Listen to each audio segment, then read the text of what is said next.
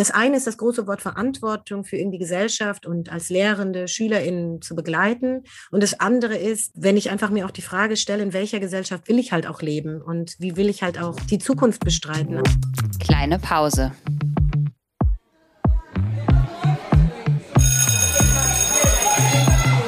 Begegnungen in der Teeküche.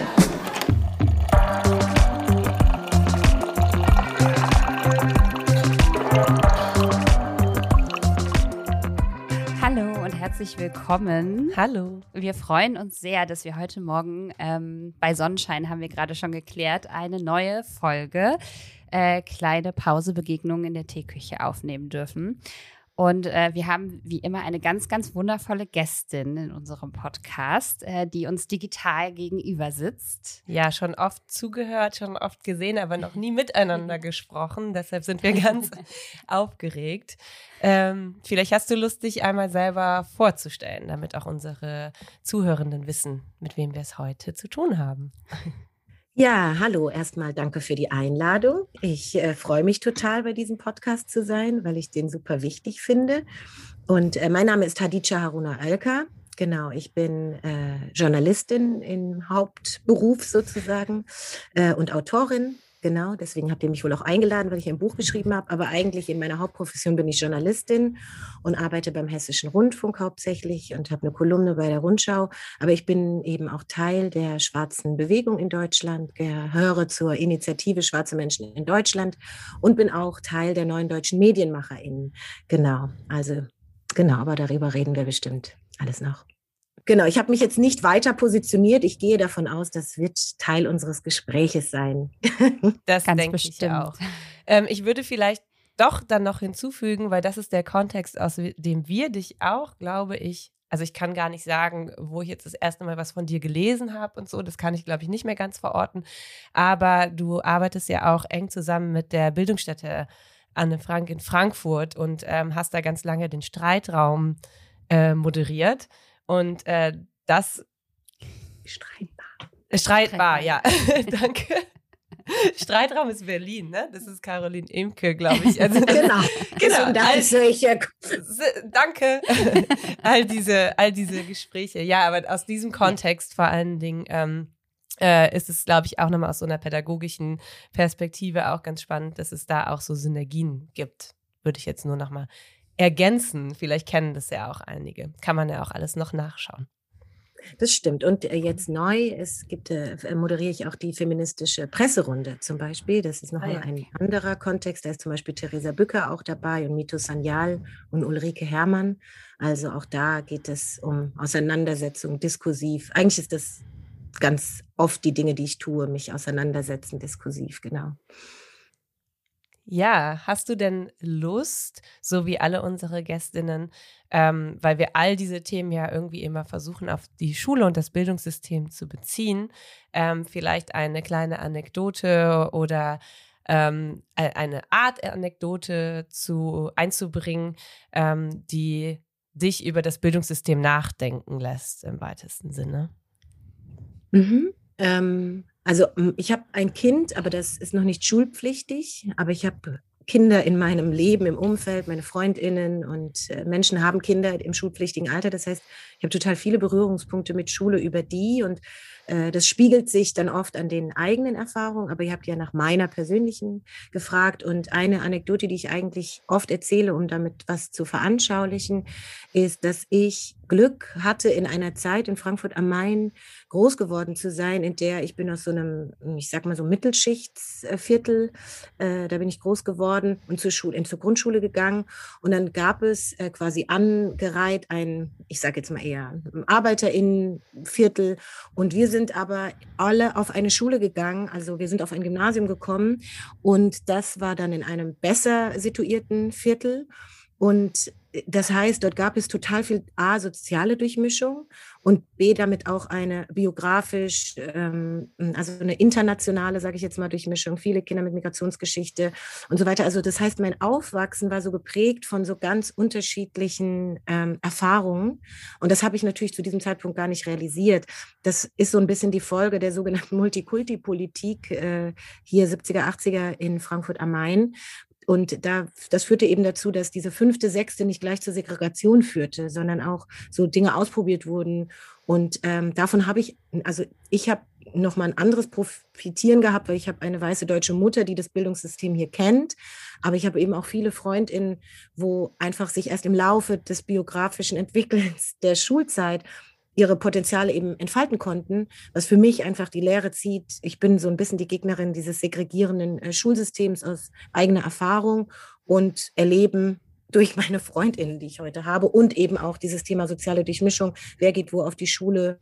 Wo gehen die Kinder hin? Wie könnte man das politisch steuern? Und wie wichtig das ist für später, weil man so vieles einfach nicht mehr lernen muss, weil es einfach schon da ist, weil man es gesehen hat, erlebt hat. Ja, vielleicht das. Ja, super spannender Punkt glaube, da können wir nur zustimmen. Was, äh, was, das ist auch immer mal wieder Thema in unseren Gesprächen oder auch ein, ähm, ein Aspekt, der auch von vielen tatsächlich ja kritisiert wird. Ne? Also der, der Übergang von der Grundschule in die weiterführenden Schulen. Und äh, da ja, kann man, glaube ich, sehr, sehr viel drüber sprechen.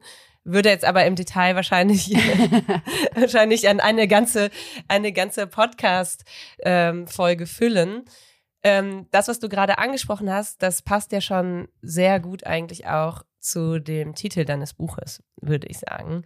Ähm, die Schönheit der Differenz. Vielleicht ähm, kannst du, ich will jetzt nicht sagen grob, ne, weil dann müsste man das ganze Buch, also das ist der Titel und dann das Buch sollte man dann lesen, damit man versteht, warum das der Titel ist. Aber ähm, vielleicht kannst du das in Bezug auf die Schule ähm, nochmal so ein bisschen für dich konkretisieren, wo da für dich wirklich der ähm, Vorteil oder ähm, der ähm, die Chance drin liegt, die also Differenz als etwas Positives zu betrachten. Mhm. Ähm, genau, also zum einen ist ja so der Titel, den ich gewählt habe, beschreibt äh, meine Haltung. Also das ist sozusagen nicht nur, weil es schön klingt, sondern er beschreibt tatsächlich, wie ich das Thema betrachte oder wie ich durch mein Leben gegangen bin. Deswegen ist ja so ein persönliches Sachbuch. Das heißt, anhand von biografischen Punkten versuche ich äh, Kontexte, gesellschaftliche ähm, naja, Analyse, wie auch immer, also Betrachtung eben zu erklären, was ich ja dann mit so wissenschaftlichen Theorien auch paare. Und das, deswegen gibt es sehr unterschiedliche Teile, würde ich sagen, im Buch, die auch unterschiedlich zu lesen sind, aber anknüpfend an die Schule ist natürlich Schule ein Raum, in dem total viel Begegnung von Menschen stattfindet, die sie später vielleicht so nicht mehr machen. Ähm, gerade auch in der Grundschule ja, wo alle zusammenkommen.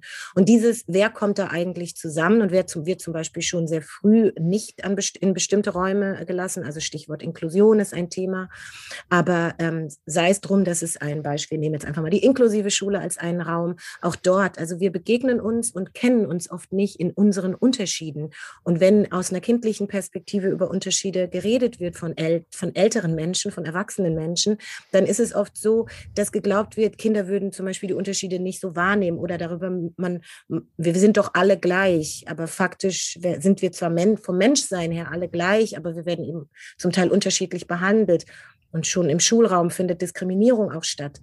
Das heißt, wenn Erwachsene nicht sprechfähig sind über Unterschiede im Neutralen, sage ich jetzt einmal, weil es faktisch so ist, sie nicht kennen und keine Sprache haben, es natürlich in einer Gesellschaft, die aus unterschiedlichen Gründen, darüber reden wir bestimmt noch, äh, Schwierigkeiten haben, über Ausgrenzung und ähm, Unterdrückung zu reden, auch Schwierigkeiten über Diskriminierung zu reden. Und das ist natürlich aber ein riesiges Thema in einem schulischen Raum, in dem Kinder mit der Sozialisierung Kinder mit der Sozialisierung und Prägung aus den unterschiedlichen ähm, Orten, von denen sie eben geprägt werden, in diesen Raum kommen und miteinander sind. Also die Schönheit der Differenz verhandelt alle unsere Unterschiede aus meiner Perspektive und ähm, gleichzeitig möchte es sprechfähig machen, was das Thema Diskriminierung angeht. Okay, ja, ich, du hast jetzt so viele wichtige Sachen schon gesagt und mir ging jetzt. ja, fang mal an. Nein, nein, nein, um Gottes Willen, es war überhaupt gar keine Kritik. Mir sind jetzt so, so viele Sachen parallel durch den Kopf gegangen und irgendwie passt das jetzt doch ganz gut auch zu der Anekdote, die du zu Beginn hier geteilt hast. Ähm, und das hat äh, für mich jetzt gerade auch nochmal diesen Raum aufgemacht, dass wir ähm, Lebensrealitäten erst dann wirklich wahrnehmen können, ähm, bis hin eben zu dem Punkt, wo wir anfangen, über Diskriminierung zu sprechen, wenn wir eine Sprache dafür haben. Also dass Wahrnehmung und Sprache so unmittelbar zusammenhängen und das ist, ist im Grunde ein ganz ähm, destruktiver Zugang ist, wenn man sich in einem Bildungsraum, in der Schule beispielsweise, hinstellt und sagt, ja, es geht hier um Gemeinsamkeiten, wir möchten alle gleichermaßen fördern, wir gehen auf alle individuell ein und das ist natürlich ein sehr schönes Ziel, was man sich idealistischerweise äh, ausdenken kann, aber dass es eigentlich bei der Differenz beginnt. Und wenn es bei der Differenz beginnt, dann muss man wahrscheinlich eine Sprache dafür haben. Und das finde ich äh, unglaublich äh, wichtig, dass wir über diesen Punkt hier sprechen können und dass du darauf aufmerksam machst.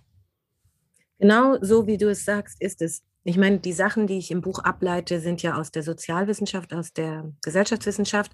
Und in der Sozialwissenschaft gibt es etwas, das ich früher Differenzforschung nannte. Und ich habe zum Beispiel diesen Begriff auch sehr bewusst gewählt, weil ich hm, einen nicht so besetzten Begriff äh, nutzen wollte, weil wir einfach im Mainstream ja total viele Debatten haben über äh, vermeintlich negativ gelabelte Identitätspolitik, andere äh, benutzen. ich benutze auch den Begriff Diversität, zum Beispiel statt Diversity, aber auch dieser Begriff ist noch ist auch mit Vorstellungen verbunden. Und ich wollte mich so irgendwie befreien von irgendwas, was irgendwie schon besetzt ist, wenn man ins Buchregal guckt und dachte, Differenz, ich spiele gern mit Sprache, Differenz ist auch Differenzen haben, mhm. was ich zum Beispiel auch nicht schlimm finde. Also mhm. so generell aber eigentlich ist es was Sozialwissenschaftliches. Und wenn man die Theorien, die ich ja auch versuche zu beschreiben, dann erklären sie genau das, was du gerade gesagt hast. Nämlich, um uns als Gesellschaft zu verstehen und auch in der inklusiven Betrachtung von Schule und Inklusion bezieht sich ja nicht nur auf das Thema Behinderung eigentlich, ähm, dann ist es wichtig zu verstehen, wer wir, wie wir aufgestellt sind. Und das bedeutet, wir können nicht nur denken, wir sind alle gleich, sondern wir müssen unsere Unterschiede kennen, weil wir sie haben. Also eigentlich logisch, aber in der Umsetzung und praktisch natürlich total schwierig, weil dann unsere Gesellschaftsgeschichte uns dazwischen funkt. Mhm. Also Gesellschaftsgeschichte meint für mich Dinge wie eben der Zweite Weltkrieg, die Shoah, Porachmos, ähm, die Ausrottung von Menschen mit Behinderung, aber eben auch von queerem Leben. Und das sind ja alles so Dinge, da wurde ja etwas mit Unterschieden, wie, die wir mitbringen, ganz natürlich gemacht. Das heißt, da wurde uns eigentlich die Wahrnehmung, die Sprache schon vor vielen Jahrhunderten zum Teil genommen. Das sind wir jetzt nicht persönlich hier Biograf, also wir hier im Raum gewesen, aber wir haben halt das jetzt zu handeln. Hm. Ähm, ich finde, also ich finde es total wichtig, dass du auf konkrete Beispiele jetzt schon so ein bisschen eingehst. Ich glaube, das ist auch wichtig für unser Gespräch. Ich würde vielleicht trotzdem noch einmal so auf der theoretischen Ebene vorweg bleiben, ähm, denn diese positive Besetzung des Begriffes Differenz, ähm, also zu sagen, lass uns doch, oder erstmal neutrale und dann vielleicht auch positive und ähm, damit verbunden auch ein positiver Blick auf sowas wie äh, Differenzen aushalten, Ambiguitätstoleranz, ähm, eine, eine Fehlerfreundlichkeit und so weiter. Ähm, da würde man ja fast denken, wenn wir jetzt so darüber sprechen, okay, wenn du das am, zu Beginn des Buches erklärst, hast du gerade selber schon gesagt, ist eigentlich ganz logisch und dann könnte es auch ein Aufsatz sein, sage ich jetzt mal so überspitzt und man man versteht's. Und äh, denkt sich ja klingt logisch, ähm, brauchen wir jetzt eigentlich nicht mehr ähm, nicht mehr weiter drüber sprechen. Das was dann ja dazu kommt, sind würde ich sagen auf der einen Seite so Gleichzeitigkeiten, also das ist dann natürlich auch irgendwie bedeuten muss, dass man auf Gemeinsamkeiten schauen muss, weil sonst ist es wenig konstruktiv. Ne? Also aus der Betrachtung der Differenz heraus zu schauen, okay, was sind denn ähm, dann Gemeinsamkeiten, wie wir mit diesen Differenzen umgehen können.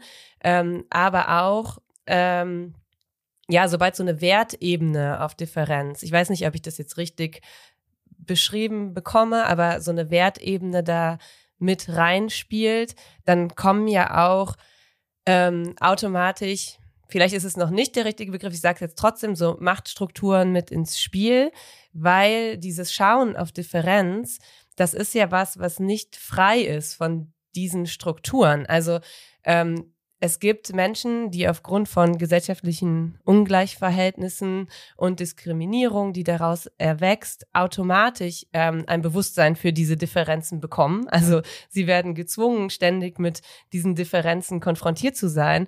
Ähm, dieses Ich werde äh, zu etwas anderem gemacht und deshalb werden mir beispielsweise Zugänge verwehrt. Ähm, und die ich nenne es jetzt mal privilegierte Seite. Ich glaube, das ist auch ein bisschen undifferenziert, einfach jetzt so die Privilegierten und die Nicht-Privilegierten zu sagen.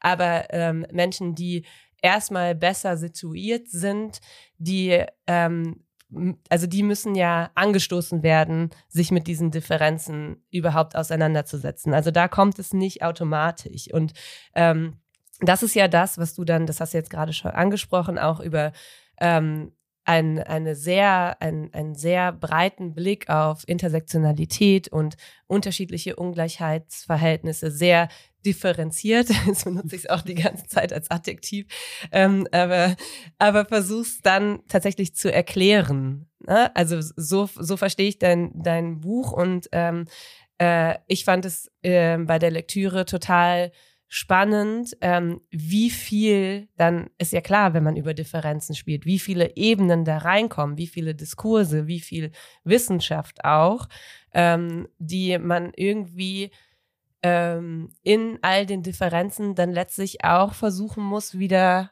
also muss es jetzt auch so sehr, ne? aber vielleicht kann, sollte oder als Anspruch haben, wie auch immer, wieder zusammenzuführen auf, auf eine bestimmte Art und Weise korrigiere mich gerne, wenn, wenn ich. Ich höre dir total gerne zu, weil ich merke, äh, äh, das, was du gelesen hast, arbeitet in dir. Und das ist für mich natürlich ähm, eigentlich das schönste Geschenk, dass ich merke, dass es anregt, über genau diese komplexen Zusammenhänge nachzudenken. Weil ich habe ja kein Buch geschrieben, das sagt, so ist das mhm. und so mhm. geht das, ähm, sondern es ist ja eher so eine Reise, wie durch meinen Verstehen, Lernen, Denkraum, wie ich an diesem, in diesem Moment, also vielleicht ist in einem Jahr anders und ich würde dann nochmal überarbeiten, weil ich mhm. dann wieder woanders bin.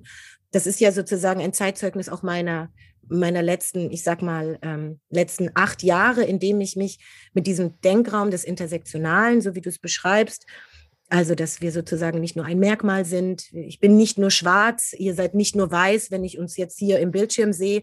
Wir sind vieles, was man nicht sieht. Wir haben sicherlich vielleicht sogar Marker, die sich überschneiden. Ähm, wir können aber auch lernen, uns in den Perspektiven derer, die wir nicht sind, zu spiegeln. Das ist so das Spiel, ein Spiel, ich sage das bewusst Spiel, in dem ich mich bewege, weil es ja ein, für mich ein Denkraum ist. Und du hast jetzt eben gerade gesagt, es gibt die in der privilegierteren Position und genau, ich glaube, um zu verstehen, wie Macht, und das meinte ich vorhin, dieses, die Gesellschaftsgeschichte, die uns einen halt auswischt, weil es langt halt nicht, den Aufsatz zu lesen und zu sagen, ähm, okay, das machen wir jetzt und dann gehst du raus und dann kommt die, dann kommt halt einfach die Realität und der sind wir einfach mit total vielen Bildern, Sprache, Vorstellungen von Menschen konfrontiert. Wie gesagt, seit Kleinkindalter auf haben wir Dinge vielleicht auch nicht hinterfragt so, und dann ist mein Buch, hat eigentlich zwei Teile und ich glaube, das kann man übertragen oder könnte jeder oder jede Person für sich machen, ist einmal die eigene Positionierung. Also die erste Hälfte, da geht es ja viel um das,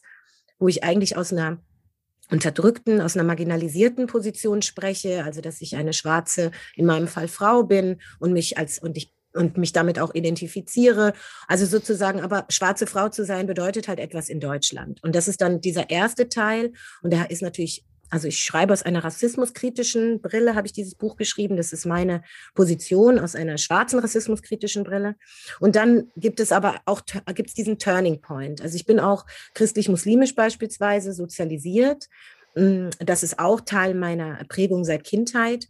Und dann äh, gleichzeitig bin ich aber nicht mehr praktizierend. Aber das ist sozusagen auch, das hat sich natürlich äh, verinnerlicht, weil es die Kindheit betrifft.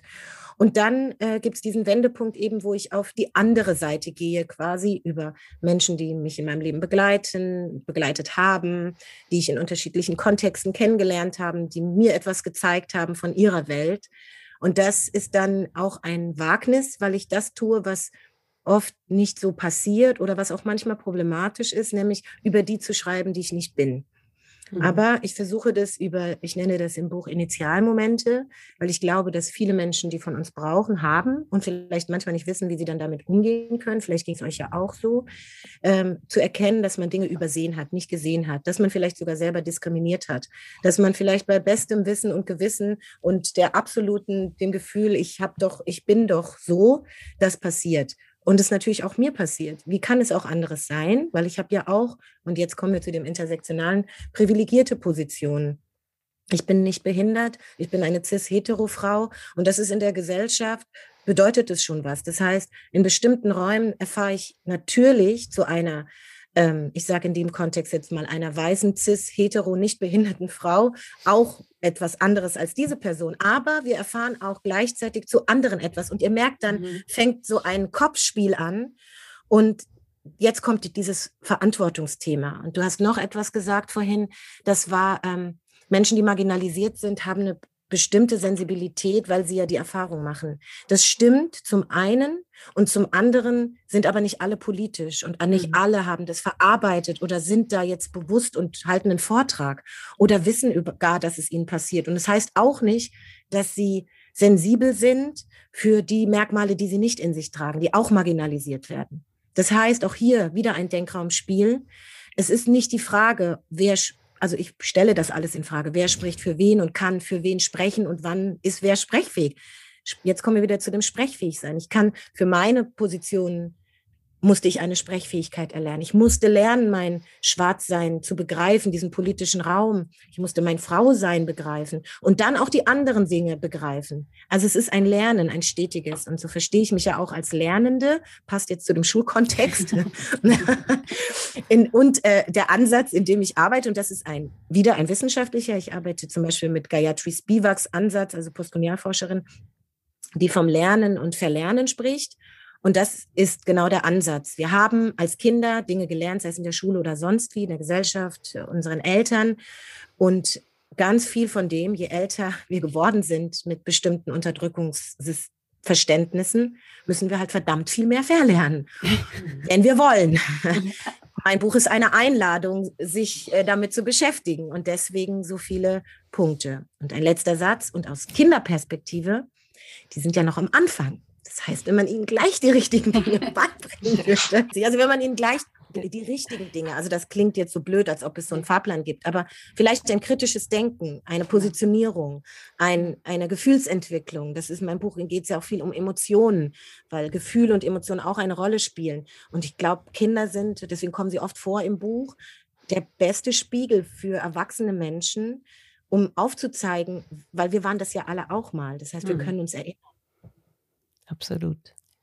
Hoffentlich können wir das ja. an ganz vielen Stellen uns daran erinnern. Manchmal, manchmal auch nicht, das stimmt.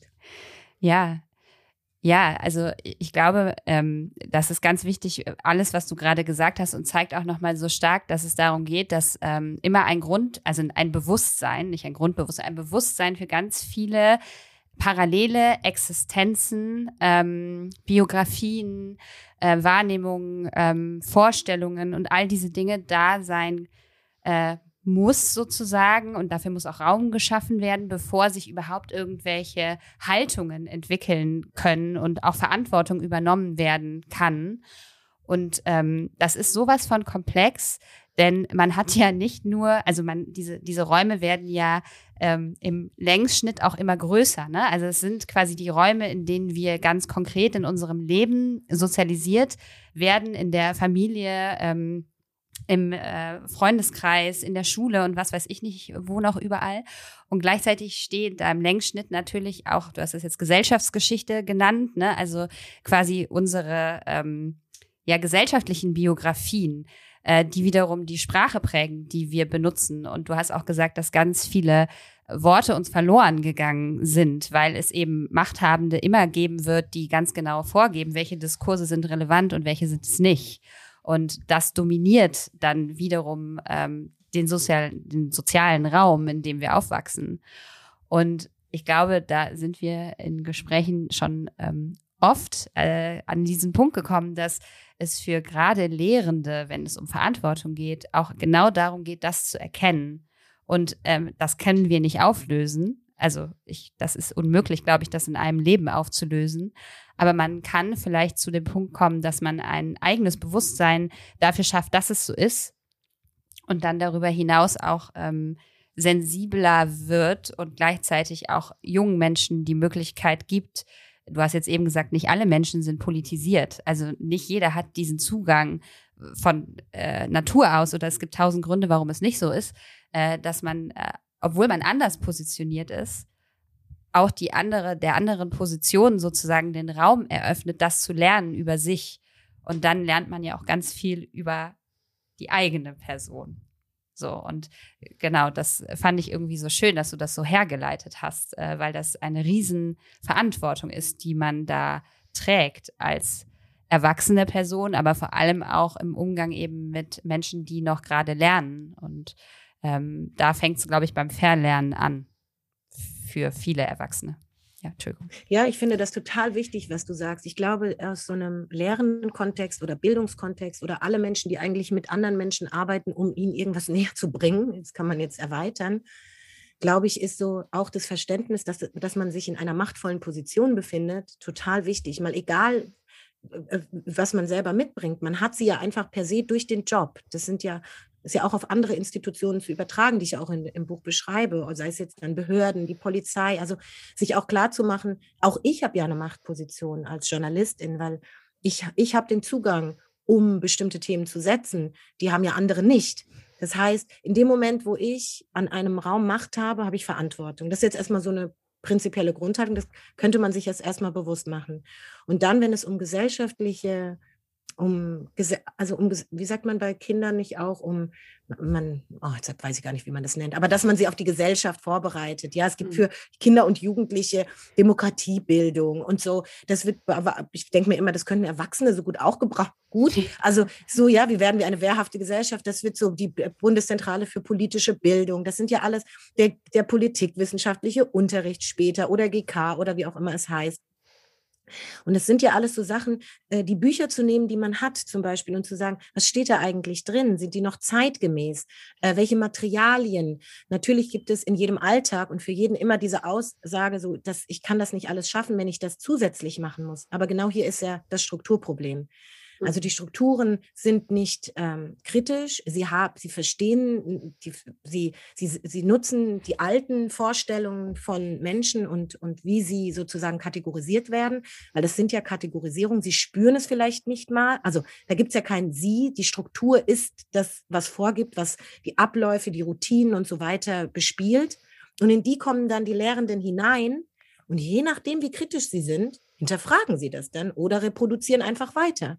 Und so ist diese ewige Spirale, bis irgendwie dieser Einhalt geboten wird. Deswegen haben wir Debatten über Schulbücher, deswegen haben wir Debatten in Klassen. Habe ich erst kürzlich eine Kolumne geschrieben, weil der Martin Luther King Text rezipiert wurde mit dem N-Wort an einer Kasseler Schule, die vermeintlich ja auch eine Schule gegen Rassismus ist. Jetzt kann ich, könnte ich überspitzt sagen, ich finde es sowieso problematisch, ein Label zu haben seit so vielen Jahren gegen Rassismus muss. Heißen, also gegen Rassismus wäre gut. Nein, es ist ja, Rassist äh, Schule ohne Rassismus.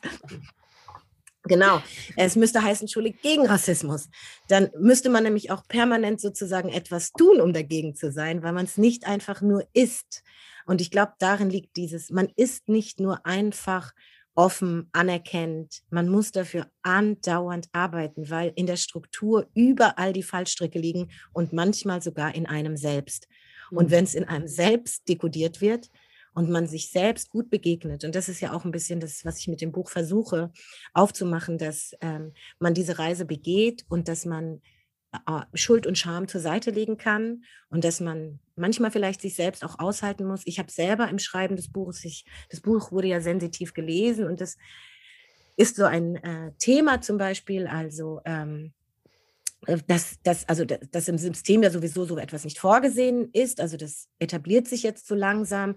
Und hätten mir ähm, Jesenia, äh, Rose und Mary ähm, nicht äh, geholfen, im Sinne von auch hinzuschauen, professionell.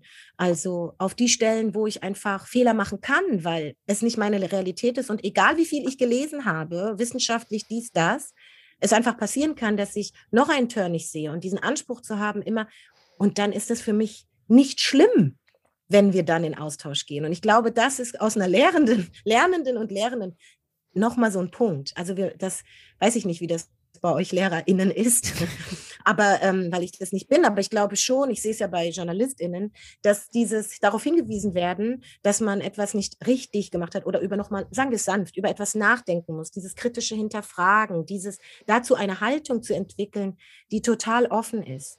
Das ist ja erstmal mhm. ein Riesenweg. Da habe ich noch überhaupt nichts von Inhalten ge gehabt. Das ist einfach Absolut. erstmal die Haltung zu entwickeln.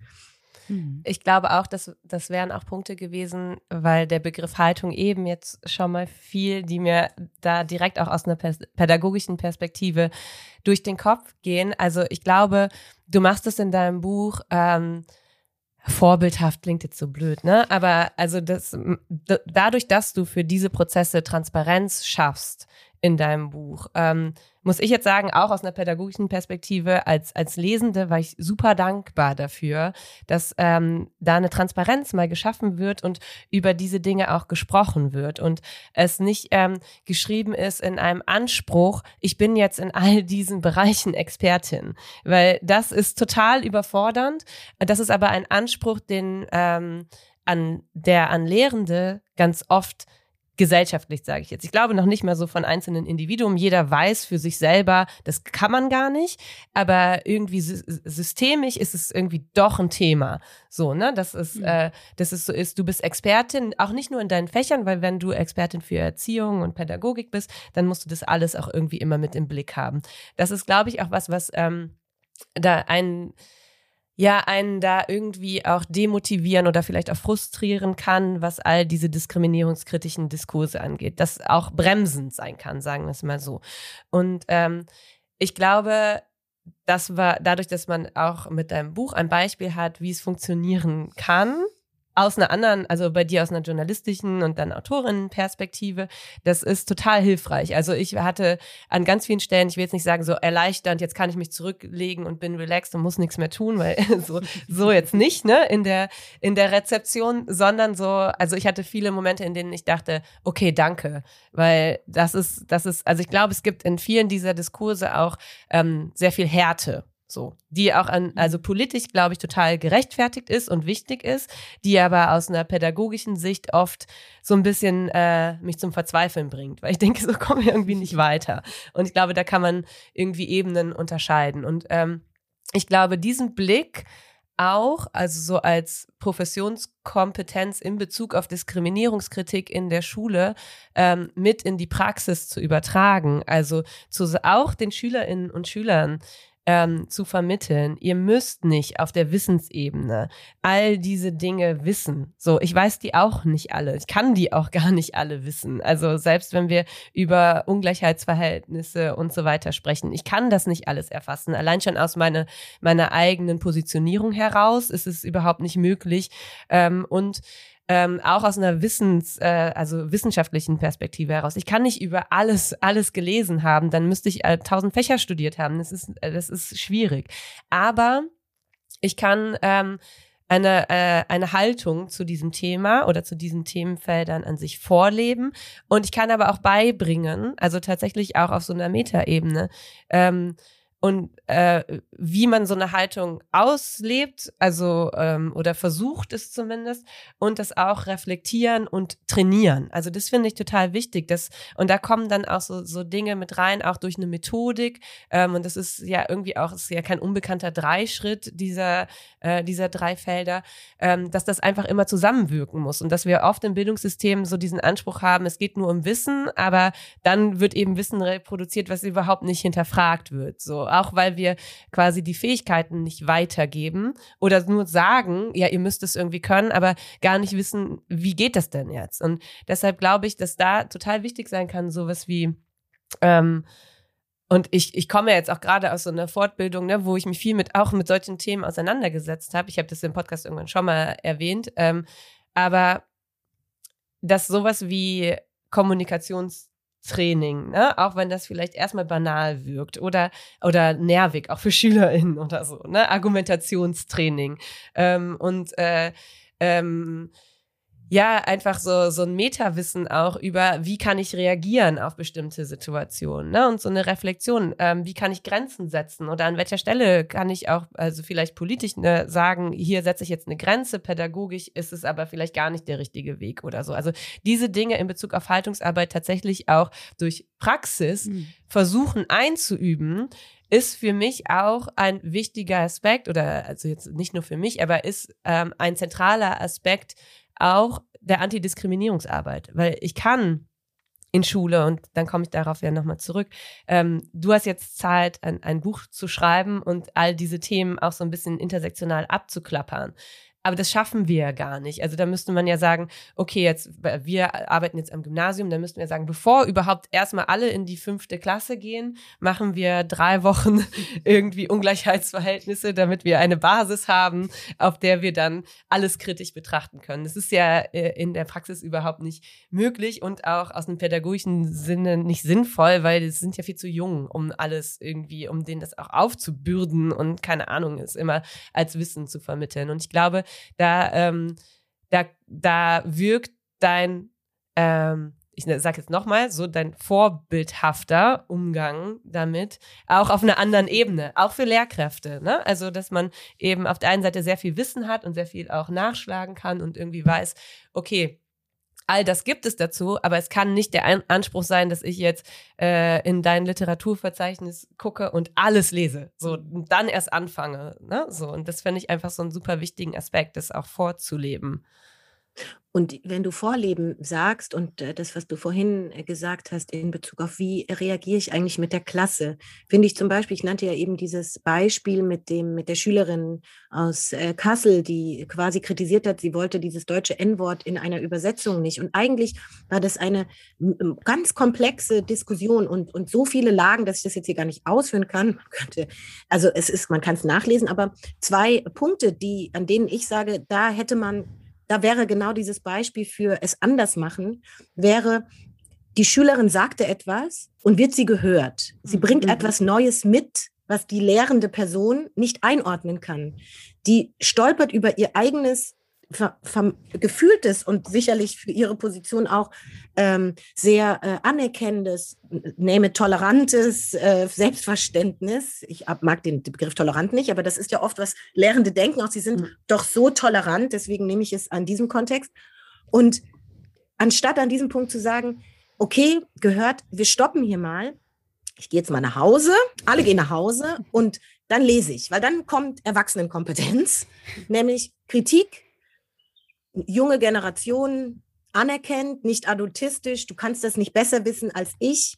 Und zu wissen, wir sind in einer Gesellschaft, in der jüngere Menschen einfach ganz viel von den Emanzipationsbewegungen, die natürlich sie sich nicht ausgedacht haben, sondern die schon lange vor ihnen gegangene Elders gegangen sind den Weg, aber die heute anders rezipiert werden und schon das Zusammendenken aus einer ganz anderen, auch durch Social Media, weil sich viel mehr verbindet. Das heißt, diese Kompetenz haben viele erwachsene Menschen nicht und die als eine Kompetenz anzuerkennen und zu sagen, wenn es kommt, dann nehme ich es als Geschenk.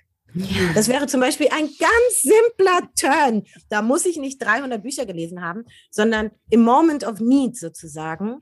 Und dann werde ich auf einmal feststellen, meine Schülerinnen haben ganz viele Moments und mhm. vielleicht fange ich dann an, in so ganz offene, auf Augenhöhe Auseinandersetzungen zu gehen, wo man gemeinsame Lernräume, das ist doch Schule. Mhm. Und man kann doch Diskriminierungssensibilität und alles das gemeinsam lernen. Es gibt kein Fach, also diese Fachbücher, es gibt schon, aber es gibt im deutschen Raum nicht genug Material, das wird alles, das ist, das geht jetzt los. Wir sind in dieser mhm. Zeit, in der an vielen Orten versucht wird, Räume zu durchbrechen und es nicht so auf so eine interkulturelle Kompetenzart, so deine Kultur, meine Kultur, wir sind du A-Gruppe, B-Gruppe, C-Gruppe, sondern eine Gruppe ist zusammen, wie arbeiten wir auf Augenhöhe gleichberechtigt Aladin Elmar Falanis Tisch. Das, den hat er sich nicht ausgedacht, aber das ist sein Tischbeispiel. Ich mag es sehr gerne.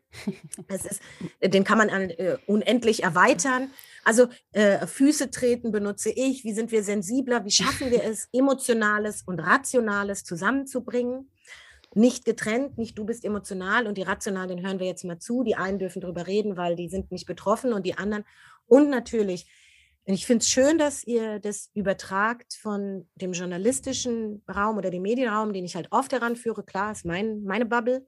Ähm, in den, weil ich glaube, man kann es übertragen, weil diese Pro- und Kontra-Debatten und dieses, es gibt keine Zwischenräume, keine Grauzonen, es, es muss immer eine absolute Antwort her. Wie mache ich es jetzt richtig? Nein, da, da bin ich dagegen. Das äh, ist ja ein Diskurs, den haben wir viel in den Medien und der beeinflusst natürlich alle, weil Medien mhm. sind für mich schon ein machtvoller Raum. Und je nachdem, wie diese Debatten um Diskriminierung, Identität, Differenz, name it, geführt werden, beeinflusst es natürlich auch Lehrende. Weil, also lesen ja die Sachen, die hören ja, und je nachdem, wo die Bildungs- und wo welchen Räumen Wert geschenkt wird, ist es ja auch ein Unterschied. In Social Media ist eine andere Erzählweise als im Print, als im Radio, je nachdem, welchen Sender man hört und so weiter und so fort. Also es ist, hat, ist ja alles miteinander verbunden und dazu kommt, es passiert alles gleichzeitig. Und ich glaube schon, dass diese jüngere Generation ähm, einen Wandel einfach nur präsentiert durch ihr Sein, gar nicht mal durch ihr, alles sind schon so super politisiert. Das ist so ein neues Selbstverständnis, das auch geformt werden möchte. Also es ist ein riesiger Auftrag an Lehrende, äh, dieses Potenzial für eine Gesell ein gesellschaftliches Verständnis, eine Gesellschaft, die da wächst, in einer wachsenden Migrationsgesellschaft und wir sind mitten im Krieg. Wir bekommen neue Kinder, kommen hinzu, neue Perspektiven, die eigentlich schon seit den 90ern da sind, postsowjetische Migration. Aber gut, das ist, aber das kommt jetzt alles zusammen. Also es ist viel zu tun und es gibt kein Zurück. Und es gibt halt einfach kein Zurück. Das heißt, es ist für mich nicht nur Verantwortung und nice to have. Diversität ist auch kein Trend. Es war schon mhm. immer ein Menschenrecht, aber jetzt, es wird, die Urgency steigt. Und es gibt jüngere Menschen, die selbstverständlich das mitbringen und Antworten fordern. Mhm. Ja, nee, sag. Ja, ich wollte nur kurz, ähm, also da vielleicht noch ergänzen, ähm, weil vielleicht sich auch viele Zuhörende denken, wie bekomme ich das Thema bei mir an der Schule einfach äh, in den Raum und ähm, wie schaffe ich mhm. das, äh, irgendwie eine Relevanz herzustellen. Und ich deshalb, ne, das würde ich jetzt nochmal betonen, das, was du gerade gesagt hast, auf der einen Seite dieses, es ist eine Tatsache, es ist auch schon länger eine Tatsache, aber es wird immer dringlicher.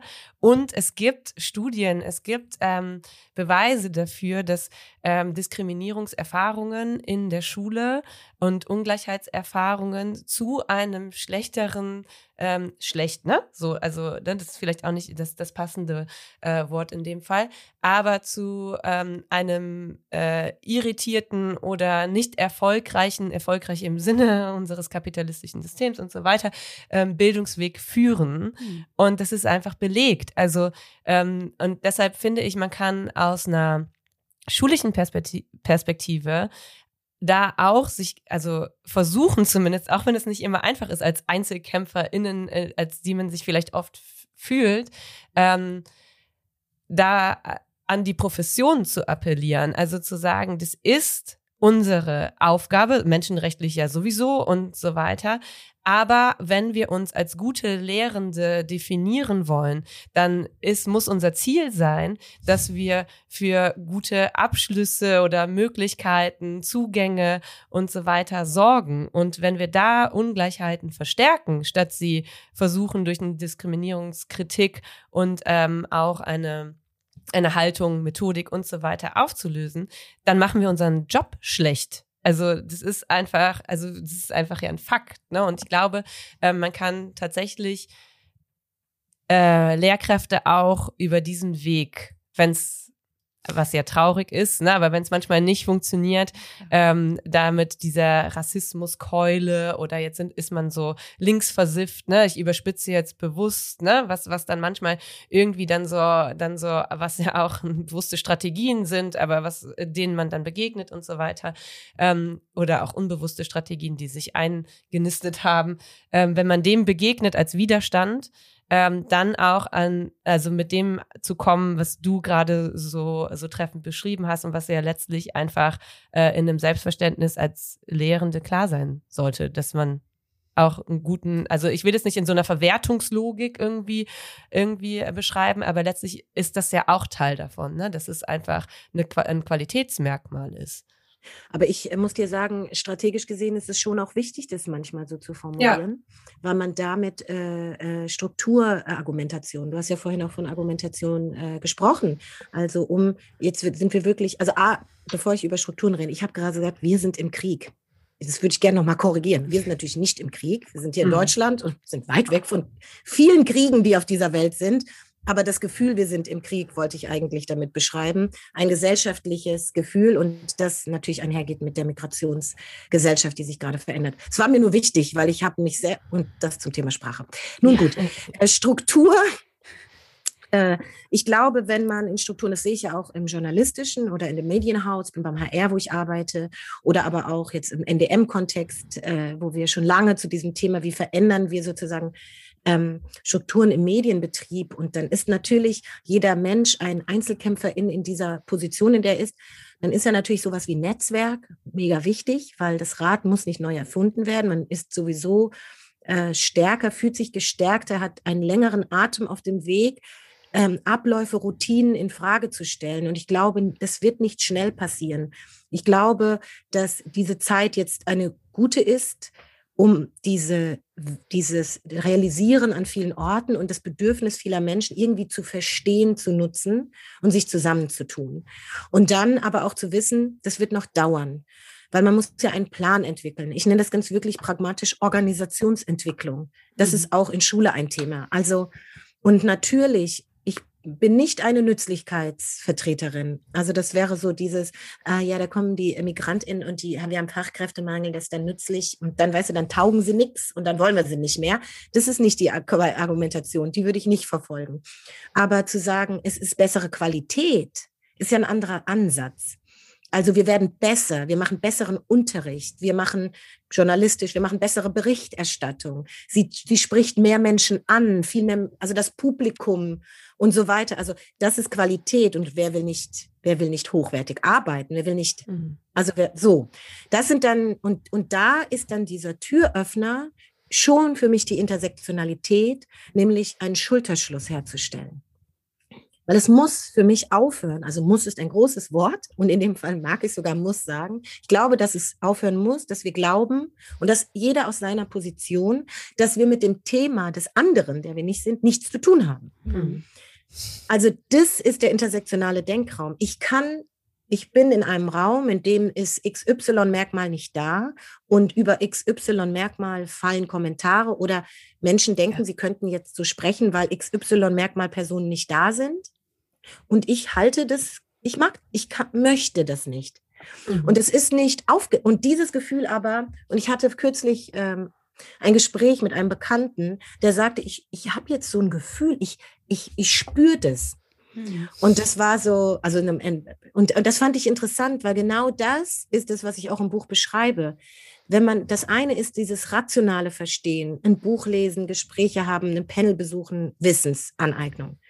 Vielleicht kommen persönliche Begegnungen hinzu. Das würde ich den Menschen mehr wünschen. Blase verlassen, andere Menschen kennenlernen, die man nicht kennt. Und dann passiert im besten Fall. Nicht jeder ist dazu befähigt oder hat die Ressourcen und wie auch immer. Aber manchmal kann es passieren, dass dieses Gefühl eintritt. Und das nennen dann die einen Solidarität, die anderen Empathie, wie auch immer. Mitgefühl nenne ich es mit Bindestrich. Also ist auch egal am Ende. Ich, am Ende ist da ein Schulterschluss. Ich möchte das. Und ich glaube, dann kommt zu diesem Organisationsentwicklung und der Qualität und dem Plan und einer Struktur. Und es gibt Menschen, die nenne ich ja auch im Buch. Ich habe ja immer Anhänger auch gemacht. Wo kann man weiterlesen? Wen kann man ich kenne Menschen, die arbeiten mit uns, die habe ich reingeholt, die arbeiten mit uns beim HR, um Organisationsentwicklung zu machen aus einer intersektionalen Perspektive. Ich kann keine Organisationsentwicklung, ich mache mhm. Berichterstattung. Also auch dann, dann Wege finden. Und wir haben einen langfristigen Prozess, es wird überhaupt nicht schnell gehen. Also es ist so, so, aber also und dann aber zu merken, immer mehr Menschen verbinden sich mit einem, weil sie über dieser Gefühlsebene sich mit diesem Thema verknüpfen. Und nicht mehr sagen, es ist so schön, dass du mit deinem Thema jetzt Erfolg hast. Wirklich, habe ich schon oft gehört. Oh, mit meinem Thema habe ich nicht Erfolg. Das ist abgesehen unser Thema. Ich sage dann auch immer, unser Thema. Also um so, ich glaube, das ist das Ziel. Wenn es unser Thema wird, dann arbeitet man ja auch mehr mit. Mhm. Ja, sehr. Und wenn man das noch so ein bisschen weiterführt, dann kommt man ja auch an den Punkt, ähm, wir haben ja jetzt ganz viel über Strukturen geredet, die Orientierung bieten, die Routinen ermöglichen und so weiter.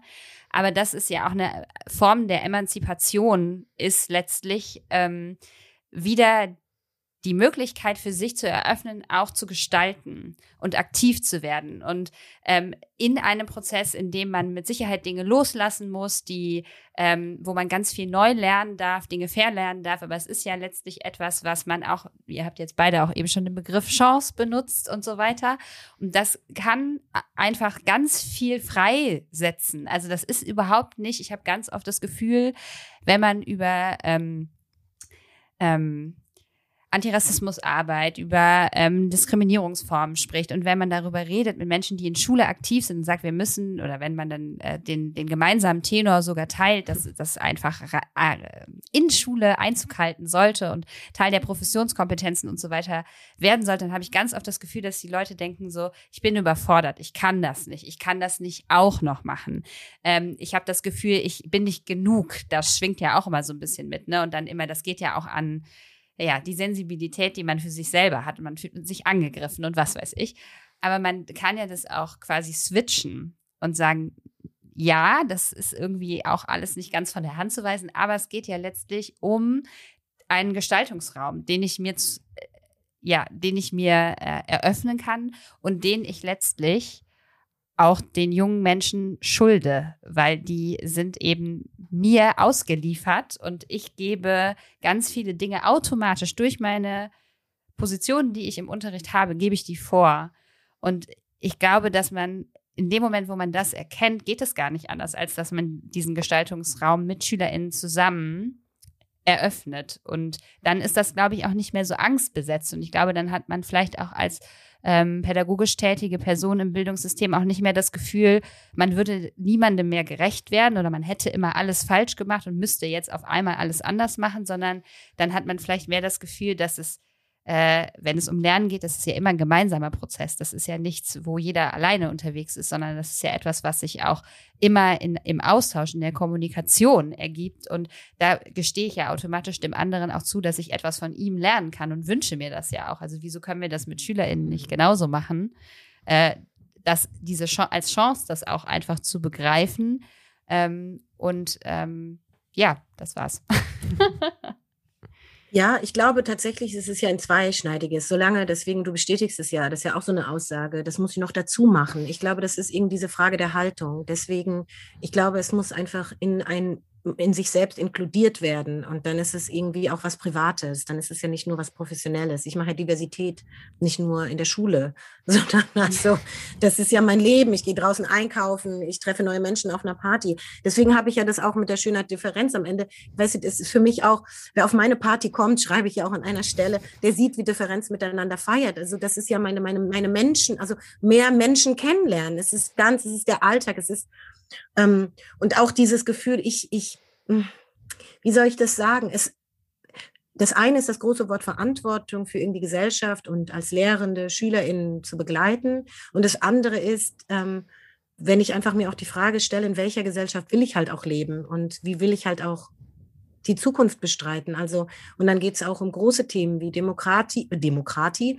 Demokratie und, und ja, und so ein Selbstverständnis. Und dann geht es auch ein bisschen natürlich um politisches Verständnis. Und dann, dann sind wir ganz woanders. Das ist ja einfach auch eine Frage der Grundhaltung. Und ich glaube schon, dass wer sich selbst nicht so, also das, deswegen geht es so viel um Selbstbeschäftigung. Mein Buch ist eine Einladung zu sehen, dass alle Menschen sich mit sich selbst beschäftigen, sogar so eine Person wie ich, die vermeintlich ja schon alles wissen könnte und es dann doch nicht tut. Mhm. Also irgendwie auch diese Einladung zu sagen, hast du Bock, da mitzumachen? Und dann, ich bin einfach der Überzeugung, man macht eine Tür auf und dann ist die logische Konsequenz, also für mich war es so, ja, wenn ich mich damit beschäftige, muss ich auch das verstehen. Und dann, dann geht das und irgendwann sieht man, dass bestimmte Abläufe und sich ähneln. Natürlich nicht in der Erfahrung der Menschen, die sind sehr unterschiedlich, aber die Routinen von Unterdrückung und von Menschenfeindlichkeit, die sind natürlich ähnlich. Und dann auf einmal, es gibt so viele Menschen, wenn wir zum Beispiel das Thema soziale Klasse nehmen und soziale Herkunft. Und dadurch, dass ich so diesen Denkraum für mich also ich bin wirklich dankbar, dass ich angefangen habe in dieser, und das war für mich befreiend. Ich komme seither in Räume hinein, begegne Menschen und ich merke, wie ich einfach erstmal abwarte und schaue und gucke und, und merke, mit wem ich mich verknüpfen kann, weil das nämlich dann mhm. durchtritt. Weil weder ich aus, also weder ich, also ich bin, Natürlich spüre ich auch sehr schnell, wenn irgendwie Abwehr und Abneigung, und dann kann ich auch entscheiden. Ich habe natürlich mehr Bock, mit Leuten zu sein, die für etwas sind als gegen etwas. Das beschreibe ich auch. Also ich arbeite mich nicht mehr so gerne ab. Ich bin jetzt irgendwie 41, bestimmte Dinge kämpfe, mache ich nicht mehr. Aber ich lerne trotzdem in Räumen ganz unterschiedliche Menschen auch kennen, weil ich sie durch diesen intersektionalen Blick ja auch nicht gleich irgendwo hin packe. Mhm. Oder auch nicht, auch selbst denke in dem größt etablierten Raum, und das sind zum Beispiel so meine Themen, sozialer Aufstieg, da, da, da, etablierte Räume betreten. Heute betrete ich die und denke mir, da wird es ganz viele geben, die sind so wie du. Oder die, oder die haben, es gibt immer jemanden, mit dem man etwas teilt. Mhm. Und das ist, glaube ich, auch etwas. Dann werden es bessere Partys. Man ist einfach in viel mehr Blasen unterwegs. Ja. Ja, ich finde diese äh, Schlüsselmomente, die du auch beschreibst im Verständnis von Systemen, die sind ja was total Positives. Also ganz ehrlich, das sind ja ganz oft so Sachen, die uns aus ganz unterschiedlichen Positionierungen heraus irgendwie bewegen und uns an einigen Stellen Bauchschmerzen bereiten, an anderen haben wir vielleicht nicht so einen Blick darauf, aber genau das, also so diese, den, den Schlüssel umzudrehen und zu merken, ja, Erkenntnis, also wer ähm, also wer hat eine Erkenntnis und für wen löst sich irgendwas auf und der denkt dann, ja, das, da gehe ich jetzt aber lieber nochmal drei Schritte zurück. Das finde ich irgendwie blöd, dass ich das jetzt verstanden habe. Also das ist ja auch aus einer pädagogischen Perspektive total wichtig, genau diese ähm, Dinge auch zu ermöglichen. Ne? Also und das ist ja letztlich auch eine Art von Empowerment, ne? auch wenn man das vielleicht nicht mal eben so in einem Workshop irgendwie ermöglichen kann, ähm, das wieder ganz eng zusammenhängt mit diesem äh, diesem, diesen drei Feldern von Wissen, Haltung und Methodik und so, wie, wie erschaffe ich das überhaupt, dass ich allen diese, ähm, diese Art von Lernen ermögliche. Ne? Und dafür muss ich auch sensibel für den Raum sein. Und dafür muss ich auch einfach, ähm, das fand ich super interessant, ähm, in Bezug auf deinen Freund, von dem du erzählt hast, ähm, da musste ich direkt an so, an so ein Verständnis oder ein, ein Denken oder Mitdenken von Unsichtbarkeiten mhm. auch äh, denken. Ne? Also einfach permanent mitzudenken, ich weiß nicht direkt, welche Lebensrealitäten hier in diesem Raum sind. Und wenn ich gut pädagogisch oder auch fachlich arbeiten möchte, dann muss ich versuchen, ähm, alle möglichen Lebensrealitäten mitzudenken, auch wenn sie nicht geoutet sind. So, ne? Und ähm, das finde ich ist einfach auch so ein total wichtiger Punkt und auch letztlich ein relativ wie das dann in der Umsetzung ist, ist nochmal was anderes, aber ein, ein guter Startpunkt auch in der pädagogischen Arbeit. Ne? Also erstmal zu denken, ich komme in einen Raum und ähm, potenziell ist alles möglich. Also es kann sein, dass in diesem Raum äh, nicht offen jüdische Menschen sitzen. Es kann sein, dass in diesem Raum ähm, äh, äh, neben der Tatsache, dass man manche Zuschreibungen natürlich auch einfach äh, aufgrund ähm, also wenn da jetzt eine schwarze Person sitzt, dann muss ich natürlich auch reflektieren, was mit mir passiert in dem Raum. Ne? Das würde ich jetzt mal da vielleicht gerade ein bisschen ähm, äh, ähm, woanders verorten, aber das auch permanent in allen Räumen mitzudenken, hilft ja auch mhm. einfach. Ähm, und ich glaube, man bewegt sich dann selber ganz anders. Und ich glaube, das hat ein Wechselspiel. Und das ist ja ein bisschen auch das, was du beschreibst. Wenn du in einen Raum gehst und ähm, mit einem intersektionalen Blick von Anfang an irgendwie da bist, das spürt ja auch das Gegenüber. Und das spüren auch SchülerInnen. So. Und das finde ich einfach total wichtig. Und jetzt noch, genau, und das ist das, aber jetzt werden vielleicht manche denken und sagen so, ja, und dann kann ich jedem auf die Füße treten. Ja. Oh mein Gott. Ne?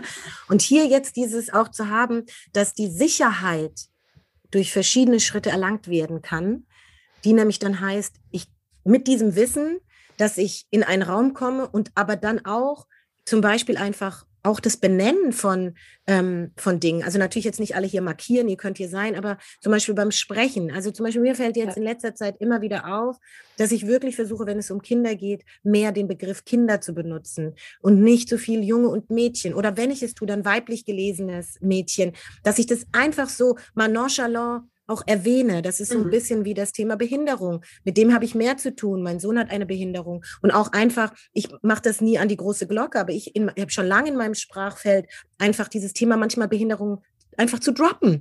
Und das mhm. macht natürlich mit allen etwas, ist egal, ob sichtbar, Neurodiversität ist ja auch so ein Thema. Ich meine, Neurodiversität ist so komplex, so verzahnt. So viele Menschen wissen gar nicht, dass sie neurodivers sind, sind lebens biografische, also gut. Und, und das einfach dann auch mal, man kann das so in Beiläufigkeiten und dann aber auch gleichzeitig in der Selbstpositionierung zum Beispiel auch zu kommen und, und zu sagen, dass ich weiß, wer ich bin und ich weiß, was ich nicht weiß. Also man kann, dadurch ermöglicht es einem selbst ein bisschen locker zu werden. Mhm. Ich gehe nicht in Räume und denke, ich kann mich verletzen. Ich glaube nie, also es wird in einer Gesellschaft, in der wir so unterschiedlich sind, es wird keine Gesellschaft ohne Verletzung geben. Aber es gibt eine, wo man anerkennt, dass man verletzen kann und wo man mit einer bestimmten, mit einer verantwortungsbewussten Neugierde, die ich schon glaube, die es braucht, und weil dann so Neugierde ja auch so ein Thema. Es gibt ja Neugierde, so die ist so neugierig für aus einer Unterdrückungsgedanken, ja. so mhm. ich habe die Macht, ich will jetzt alles wissen, gib mir Informationen.